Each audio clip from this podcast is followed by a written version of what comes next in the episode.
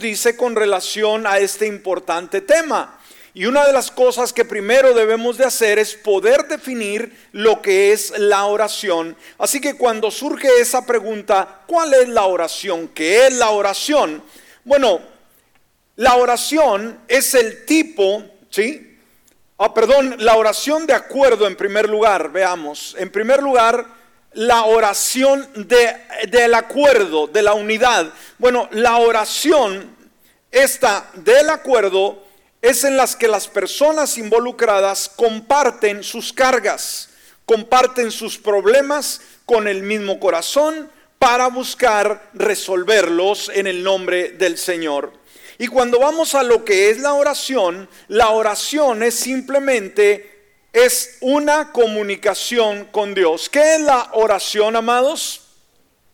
es la comunicación con Dios. Ahora, la oración es el acceso, ¿sí? Constante, continuo, instantáneo a Dios. Eso es ah, la oración. No importa dónde estemos, no importa en qué lugar o en qué situación nos encontremos, la oración es simplemente es el acceso ah, al instante a Dios. Y sabe, la oración nos da acceso directo al oído de Dios. ¿Por qué? Porque tenemos necesidades, porque tenemos situaciones, pero por medio de la oración nos acercamos y ah, elevamos esa plegaria y también la oración viene a ser el acceso al amor de Dios el acceso a la fortaleza, a la unción, a la gloria, a la sabiduría, al consuelo de Dios. Este autor, Samuel Chadwick, dijo, la oración convierte a los mortales comunes en hombres de poder. Qué interesante. ¿Cuántos dicen amén a esto?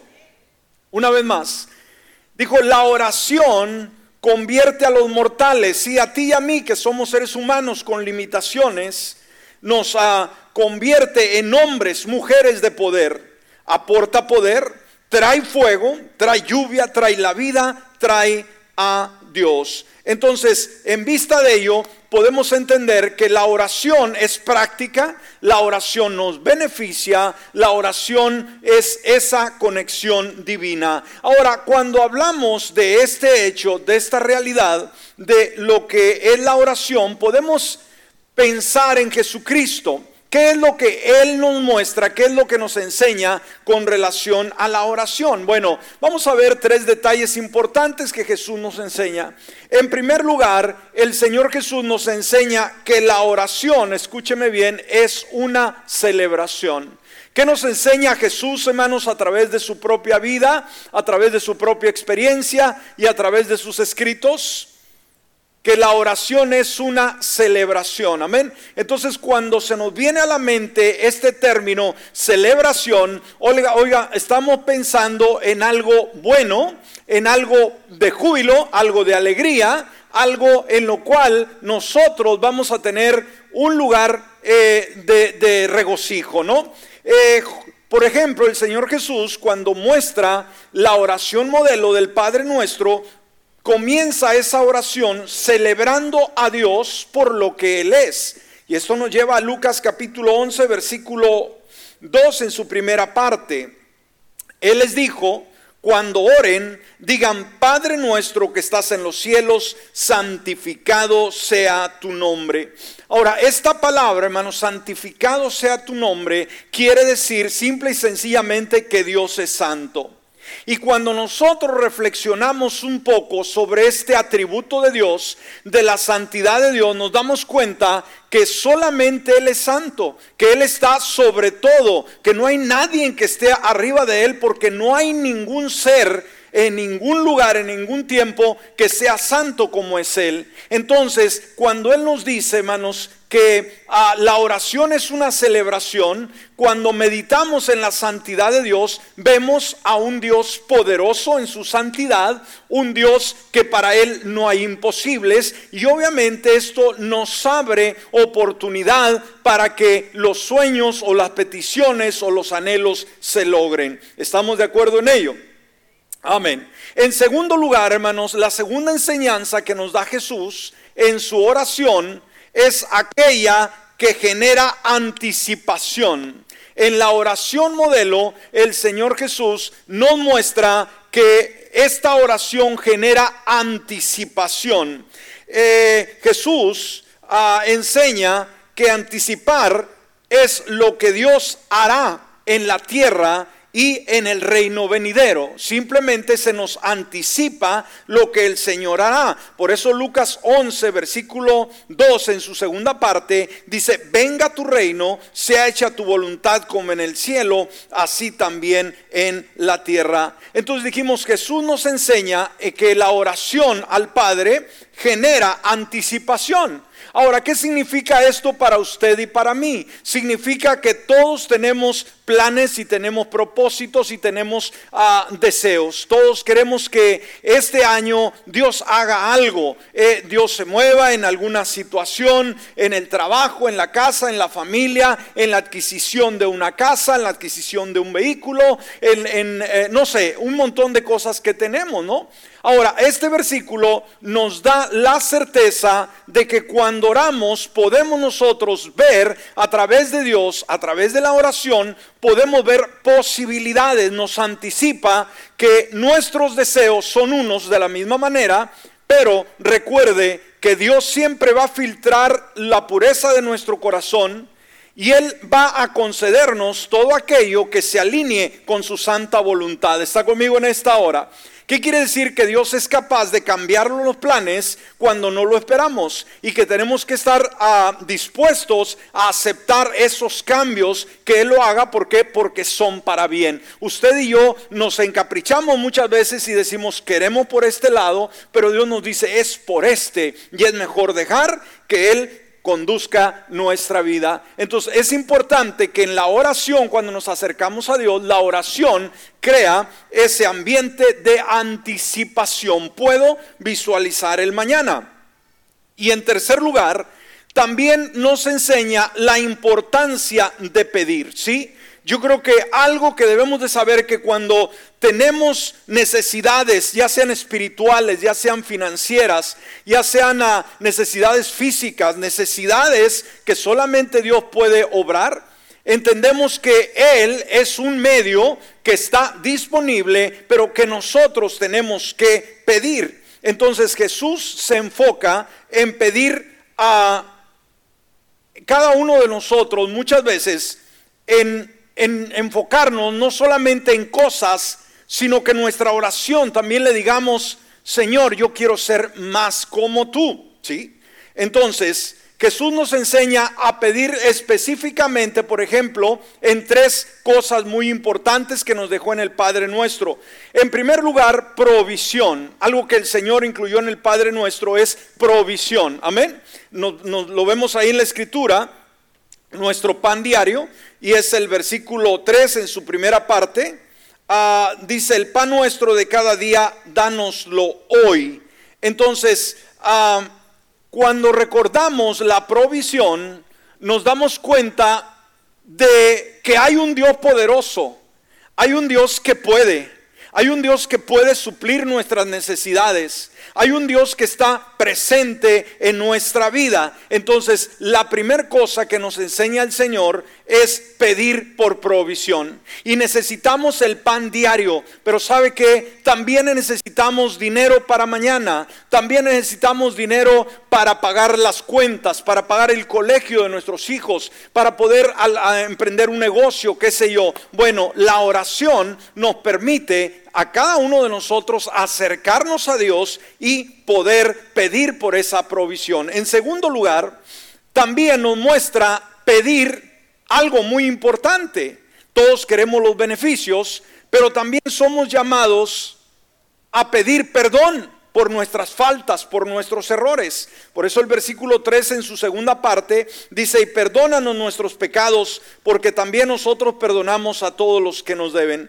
Entonces, cuando pedimos perdón nosotros por nuestros pecados, por nuestras culpas, esto nos obliga a confrontar nuestra propia falta, nuestra propia debilidad antes de lanzarnos hacia juzgar a los demás, ¿sí? Entonces el Señor nos llama también a pedir perdón porque le ofendemos o ofendemos a los demás. Y en tercer lugar, también nos ofrece a través de la oración guianza, guía a nuestro vivir. Dice el versículo 3 en su tercera parte, y no nos metas en tentación, mas líbranos del mal. Entonces, pedir a Dios que guíe y proteja nuestro corazón del orgullo, de la, confrontación, del juicio, prejuicio sucesivamente, puede recordarme que solo puede a cada uno de nosotros evitar el fracaso en la vida cuando acudimos a Él buscando su ayuda. Entonces todos necesitamos guía en nuestra vida y el Señor nos indica que a través de pedir nosotros podemos ser direccionados en el camino, en el rumbo que Él quiere. Ahora, vamos a ver en el punto número cuatro y vamos a ver cosas que suceden cuando oramos. Amén. Ah, muchas veces venimos a orar y no traemos una expectativa. Muchas veces venimos a orar quizás porque todos lo hacen, quizás porque me lo pidieron, quizás porque, no sé, no tengo nada que hacer en la casa y me vengo. Cuando oras, cuando te arrodillas, cuando clamas, cuando venimos como iglesia o en tu oración personal, debes de saber que hay cosas que suceden, que cambian cuando oramos. Debemos de tener fe en Dios. No es solamente venir a rezar como alguien dice, es orar, es llevar a ese diálogo claro con Dios. Ahora, vamos a ver cosas que suceden cuando oramos. En primer lugar, cuando oramos experimentamos la cercanía con Dios. Amén. ¿Qué pasa cuando oramos, amados? Vamos a experimentar la cercanía con Dios. Ahora, no quiere decir que cuando no oramos Dios no está cerca, ¿sí? O no quiere decir que a través de nuestra oración acerco más, más a Dios a mi vida. No es así. Dios ha estado y estará contigo si tú le has abierto la puerta de tu corazón. Pero el problema somos nosotros que no le permitimos que Él camine a nuestro lado. ¿Estamos aquí? Amén, ¿estamos? Esto es importante, decir, ¿por qué Dios se retira de mí? ¿Por qué Dios se aleja de mí? No es que Dios se aleje de nosotros, es que nosotros con nuestras actitudes, con nuestra frialdad, con nuestra indiferencia, nos retiramos de Dios. Entonces, algo que produce la oración es que experimentamos la cercanía con Dios, pues nuestra oración debe de ser una oración muy íntima y muy personal. Cuando venimos, sí, venimos con, con la iglesia, venimos con nuestros hermanos, pero la oración es muy íntima y personal, hermanos. Tú cuando te conectas con Dios, no te conectas con el pastor, no te conectas con los músicos, no te conectas con los que están a un lado tuyo. Tu conexión es Dios y tú. ¿Estás conmigo en esta hora? Por eso no importa lo que otro esté orando, lo que otro esté pidiendo, lo que importa es lo que tú estás diciéndole a Dios. No nomás estás viendo el reloj, decir a qué horas paran, a qué horas acaban para levantarme. No, no, no, no, no. Sino tú logras esos momentos especiales. Eh, nos dice el Salmo 139, versículo 23 y 24. Examíname, oh Dios, y conoce mi corazón y pruébame y conoce mis pensamientos. Aquí nos habla de una conexión muy personal. Aquí no dice, Señor, investiganos a todos, chequea nuestro corazón a todos. No, es personal, es individual. Dice, conoce mi corazón. Yo no sé los demás, pero mi corazón es el que yo tengo y es el que yo brindo y conoce mis pensamientos. Ve si hay en mi camino, en mi camino de perversidad y guíame por el camino eterno. Entonces la oración nos lleva a reflexionar y a poder decirle a Dios una vez más, Señor, dame dirección si estoy perdiendo el rumbo. Y qué bueno, ¿no? Porque podemos perder el rumbo. Ahora, en segundo lugar, otra de las cosas que suceden cuando oramos es que encontramos tranquilidad. ¿Qué encontramos cuando oramos, amados? Tranquilidad. ¿Cuántos sienten tranquilidad cuando están en la presencia del Señor?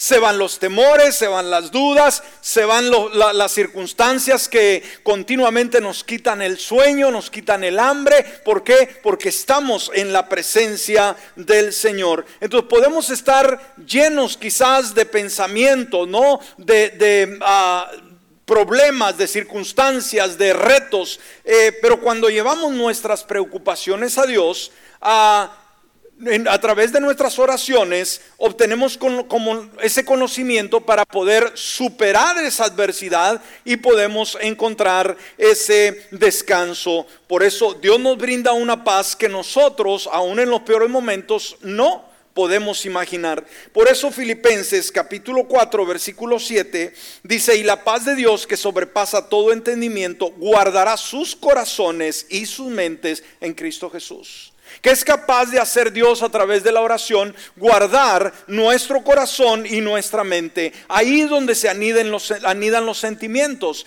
Ahí es donde continuamente empiezan a, a manipular el enemigo y a crear duda, a crear conflicto. Por lo tanto, algo que el Señor protege es nuestro corazón y nuestra mente. ¿No es esto lindo? En tercer lugar, encontramos la ayuda que necesitamos. Todos acudimos a Dios a través de la oración porque necesitamos ayuda. No somos todopoderosos, dependemos, somos dependientes total de Dios. No podemos ser independientes, sino somos interdependientes de Dios, dependemos de Él. Ahora, Dios nos sana cuando oramos ah, por nosotros mismos y cuando oramos por los otros. ¿Cuántos de vez en cuando nos enfermamos? Somos seres humanos, hermanos, que estamos expuestos a los virus, estamos expuestos a las enfermedades, a todo deterioro. Y sabe, no podemos nosotros decir, yo no me voy a enfermar. ¿Sí? Todos nos enfermamos, pero a través de la oración podemos ahora encontrar sanidad para nuestros cuerpos y también podemos orar por sanidad por nuestros seres amados o nuestros hermanos en Cristo. Y esto es lo lindo de la oración, saber que estamos eh, protegidos con la oración. No se me olvida lo que me dijo un día el hermano Carlos allá eh, en el baño, estábamos saludándonos y me dice, ¿cómo está, pastor? Le digo, estoy bien. Y me dijo una frase que se me quedó muy clavada, hermanos, y que es una gran verdad. Dijo, está bien, quiere decir que alguien está orando por usted wow, nadie la agarró. Amén. Eh, estos días de la, una noche de oración le decía a una hermana, hermana, ¿cómo estás? Dios te bendiga. Dice, yo estoy bien, pastor, yo siempre estoy bien, ¿verdad? En, un, buen sentir, en un buen humor, eh, eh, con una perspectiva correcta, porque hay personas que, ¿cómo estás? No, pues estoy re mal. Las cosas están de mal en peor, ¿no? Hay gente que nomás anda con la colcha en rastra, como se dice. Pero qué bueno, eh, eh, este tipo de conceptos, no esos dos que acabo de mencionar, son muy importantes. Por eso cuando nos sentimos sanos, cuando despertamos y decimos, qué bien me siento, cuando decimos, este es un día bien bonito, siento la paz de Dios, ¿por qué me siento así? ¿Por qué será? Porque alguien está orando por ti y no nos sentimos alegres el pensar que cuando andas haciendo tu trabajo, tus labores domésticos, en la escuela, en la universidad, tienes una cobertura de protección de parte de tus hermanos que están orando por ti. No es, algo lindo, no es algo maravilloso. Dele un aplauso al Señor por ello. Aleluya. Por eso Santiago 5:16 dice, por, por tanto, confiésese, confiésense unos a otros sus pecados y añade, oren unos por otros de manera que sean sanados. Wow, la ferviente oración del justo, obrando eficazmente, puede mucho. Entonces aquí podemos ver que encontramos la ayuda en lo que necesitamos. Ahora, eh, hacía hincapié sobre lo lindo que es saber que alguien está orando por nosotros.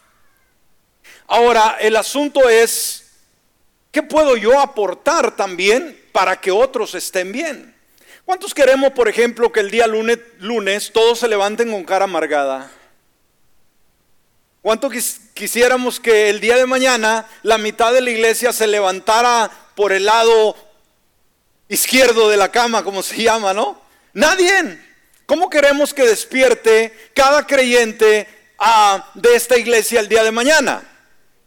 Feliz, contento, en victoria, con bendición, eh, sonriente si es posible. Sí. ¿Y con hambre? También. claro que sí, ¿verdad?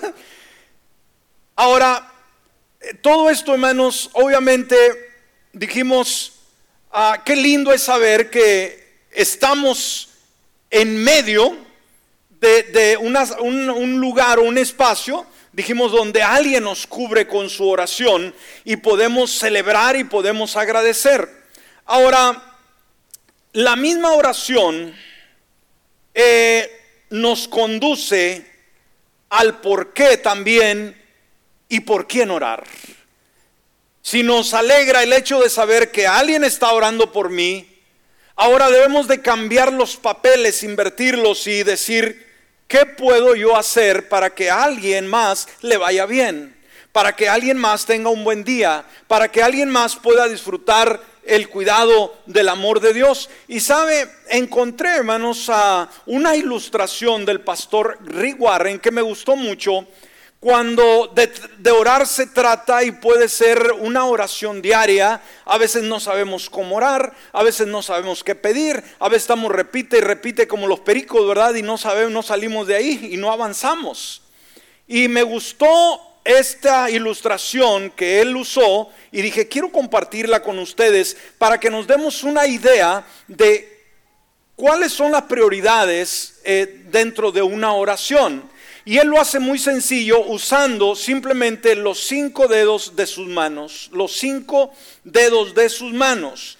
Eh, y él ah, nos eh, comparte lo que nos dice el Salmo 88.9, Salmo 88.9 donde dice, mis ojos se enfermaron a causa de mi aflicción. Aquí podemos ver un problema de salud, un problema emocional, no lo sabemos. El salmista estaba pasando por un momento crítico. Pero en ese momento crítico, la continuación del versículo dice, cada día te he invocado. ¿Qué significa cada día te he invocado? Cada día me he conducido a ti a través de la oración. Dice, oh Señor, a ti he extendido mis manos. ¿Qué dice el salmista que ha hecho en su aflicción? Ha extendido sus manos. Ahora, esta ilustración nos habla del ejemplo, dijimos, de nuestras manos. Y quizás, hermanos, cuando vamos caminando, cuando estamos haciendo otras cosas, tenemos nuestras manos abajo. Pero cuando vamos a orar, y estamos ya sea de rodillas o estamos parados, usamos una posición, hermanos, que es muy común.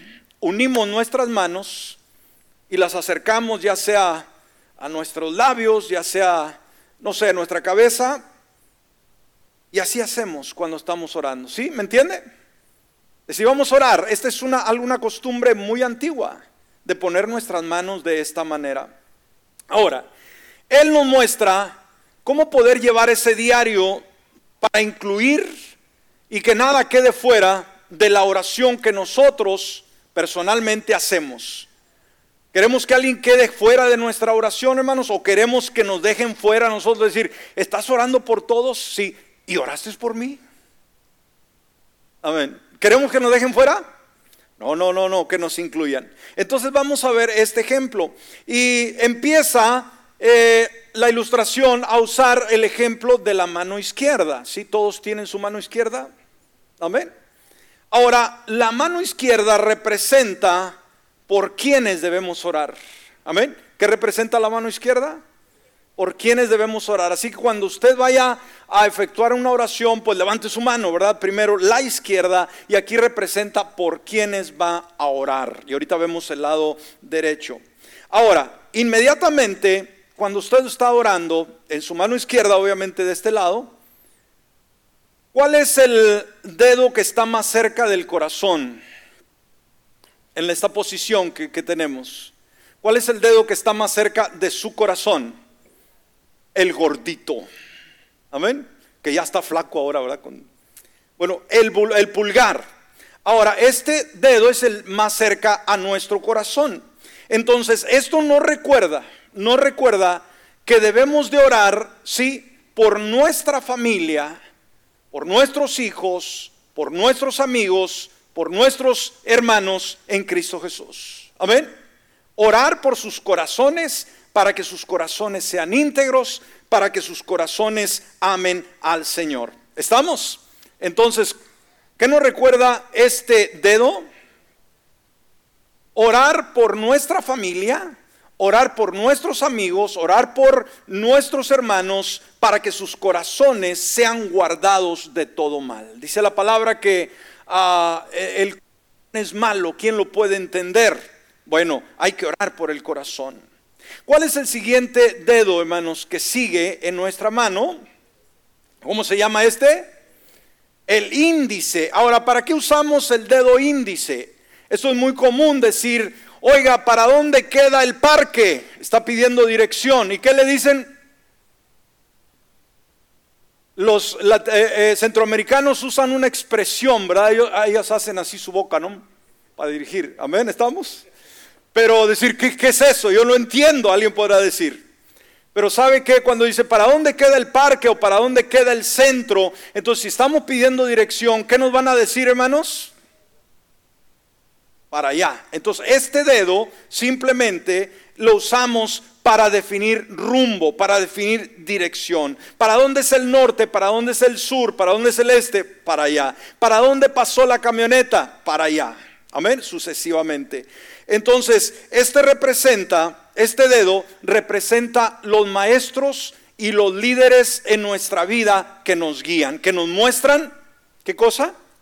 El camino, que nos muestran, si esos maestros, eh, esos mentores, esas personas que están guiándonos en el camino. ¿Estamos aprendiendo algo? Amén.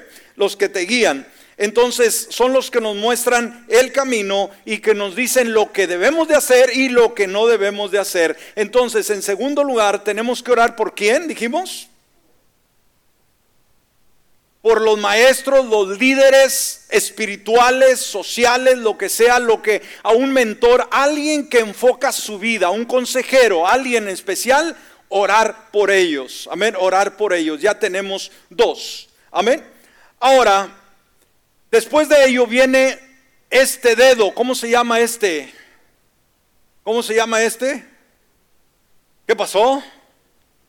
Iban muy rápido, no llegamos al tercero. Este es el índice.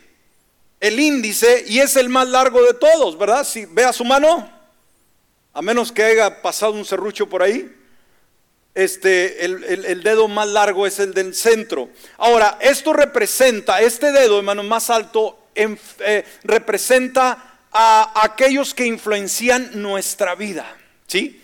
Los que influencian nuestra vida. Ahora, eh, necesitamos orar por las personas que continuamente nos están influenciando. Ahora, ¿quiénes son los que nos influencian? Bueno, eh, yo creo que esto podemos hablar de las autoridades que de alguna manera nos influencian. Pero también podemos ver a los atletas, podemos ver a los artistas, podemos ver a los ah, diferentes ah, personajes en el medio de la música, de las artes, de la música. Necesitamos orar por ellos. ¿Por qué? Porque nuestro mundo necesita buenos influencers el día de hoy. ¿Sabe? Esa palabra que se usa, hermanos, influencers, Ah, nos habla de muchas personas que se han hecho muy populares a través de las redes sociales y que lamentablemente la mayoría son chavalos, chavalas, y que están de alguna manera influenciando nuestros jóvenes, nuestros adolescentes con su estilo de vida que no es nada grato. Ahorita cualquiera puede hacer un montón de payasadas en las redes y son influencers. La gente, si alguien por ahí se, ah, no sé, ¿verdad? Se tatúa, se pone ah, un, eh, algo, algo en su, en su ropa, en su piel, lo que sea, eh, la gente inmediatamente va, va, a querer ser como él, ¿sí? Entonces debemos de pedir que Dios restrinja a ese tipo de influencers. Ah, por ejemplo, en el ah, ambiente latino ah, se oye ahorita, ahorita una situación, ¿verdad? En el ambiente con el tipo este cantante Bad Bunny, ¿verdad? Que es malísimo el tipo ese. ¿sí? Que es una mala, mala, mala influencia para la juventud, pero que es un ídolo que es una persona que no tiene valores, que degrada a la mujer, que degrada a todo, son unas basuras literalmente, pero tienen una fuerza impresionante y están influenciando a nuestra juventud. Por eso debemos de orar por ellos para que tengamos personas de buena influencia. Ese es eh, el dedo, el índice, y luego sigue cuál? El anular este dedo es el, se dice que es el dedo más débil que tenemos, con ello no podemos agarrar absolutamente nada. Bueno, es el dedo más débil y esto nos recuerda orar por las personas débiles en todos los aspectos de su vida a las personas pobres, a las personas inválidas, a las personas ancianas que no se pueden valer por sí mismos, a los niños, a las personas que tienen limitaciones. Somos llamados a pensar en ellos, en personas, dijimos, que necesitan el apoyo, que necesitan la ayuda. Amén. Y el último, ¿cuál es el último? Este es el meñique, este viene a ser el más chico, Ah, y esto representa nuestra persona, ¿sí? Te representa a ti y a mí, que quiere decir que después de orar por todos, ¿sí?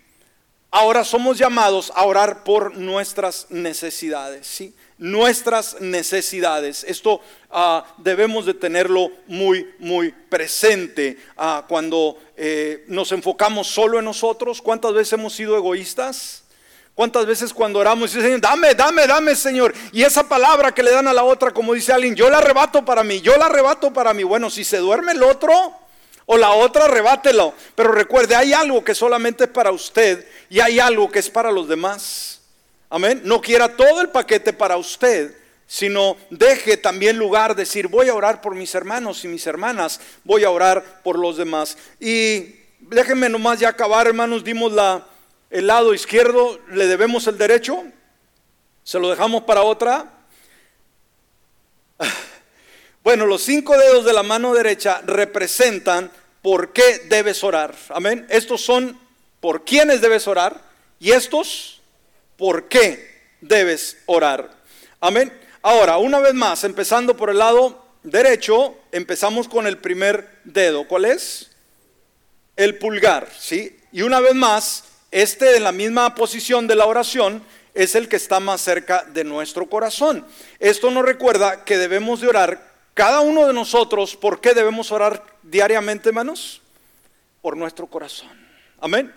Que sea un corazón que ah, se mueve al ritmo de Dios, que sea un corazón que guarda el temor de Dios y que no anida eh, nada, nada que corrompa su vida. Entonces somos llamados a orar por nuestro corazón, pero si estamos casados, también somos llamados a orar por el corazón de nuestro, nuestro cónyuge. Y si tenemos hijos, somos llamados a orar por el corazón de nuestros hijos. Y si tenemos un patrón, nos vemos en la necesidad de orar por nuestro patrón. Y si tenemos un pastor, nos vemos en la necesidad de orar por, por el corazón de nuestro pastor. El siguiente, dijimos, es el índice. Dijimos, ¿para qué usamos el índice? Para mostrar el camino, ¿sí? Pero también cuando estamos pensando y decimos, ¿qué voy a hacer hoy? ¿Qué hago? Empiezo por aquí, empiezo por allá. ¿Y qué hacemos? Ah. Se usa esta expresión, ¿verdad? ¿Qué es esa expresión, hermanos? Primero, lo primero. ¿Estamos aquí? Primero lo primero. Entonces, ah, lo usa para señalar qué es lo que haremos primero. Trata de nuestras prioridades. Dijo el Señor que buscáramos en primer lugar qué cosa? El reino de Dios y su justicia. Sí, hay trabajo, hay compromiso, ah, hay, hay un sinfín de cosas que tengo que hacer, pero decir, ¿qué voy a hacer? Pero usamos esa expresión. Bueno, bueno, hay muchas cosas que hacer, pero en primer lugar, Dios tiene prioridad en mi vida. Esto es importante. Entonces hay que orar por prioridades y la agenda que tenemos.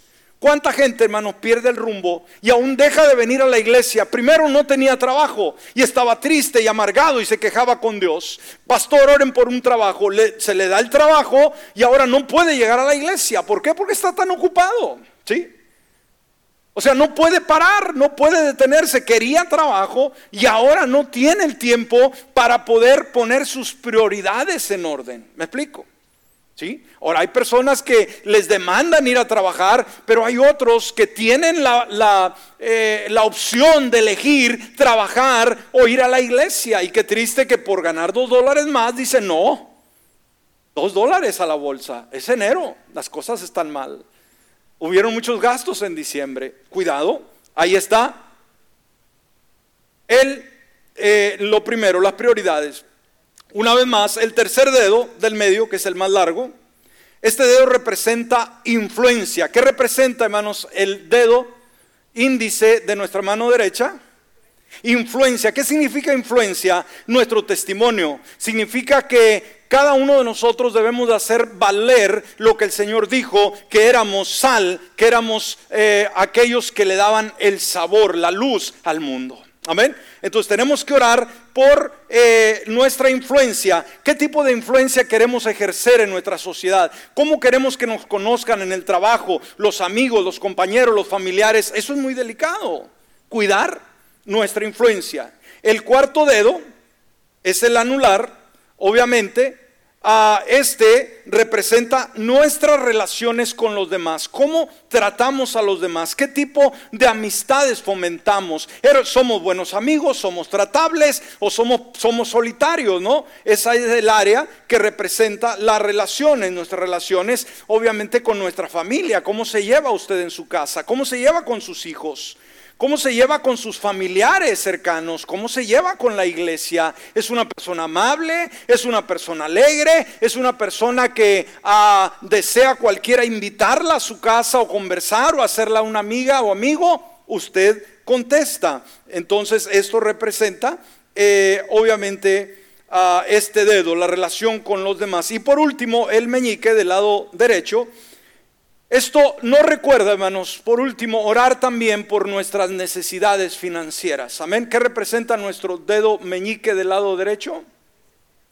Orar nuestras, orar por nuestras necesidades financieras. Necesitamos el pan diario, sí, hermano, pero necesitamos para el mañana el sustento, el sustento. Y yo creo que a través de la oración podemos decirle, Señor, ayúdame para que florezca las finanzas en mi vida. Bueno, con esto cerramos. Esperamos que usted lo haya aprendido. Y si usted no sabe qué orar, pues nomás levante su mano izquierda en primer lugar, ¿sí? ¿Y qué va a decir?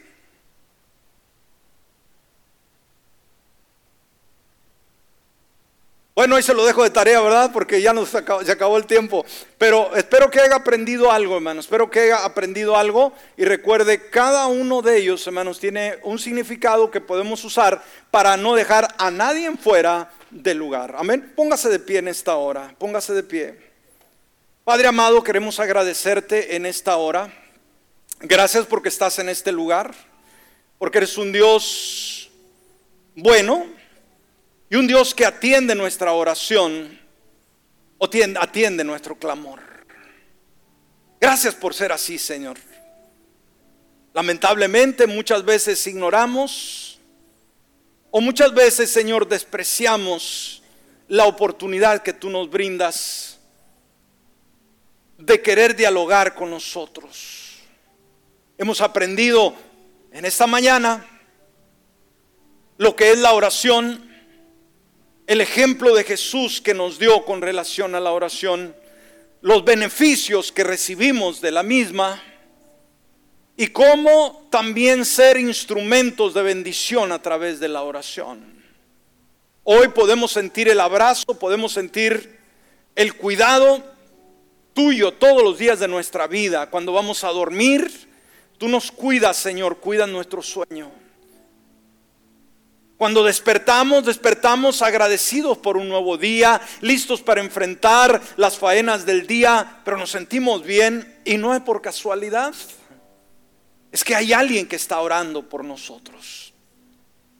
Gracias porque nuestra vida, Señor, no está en tinieblas, no está en oscuridad, porque tenemos al lado nuestro el recurso que es la oración que nos permite el acceso ilimitado en cualquier momento, en cualquier lugar, en cualquier circunstancia, a tu favor, a tu misericordia. Padre, ayúdanos cada día a enamorarnos más de ti y poder apasionarnos, Señor, por la oración. Que podamos tener un enfoque más profundo, más, más intenso con la oración. Saber que esa oración produce esa calma, produce esa ayuda.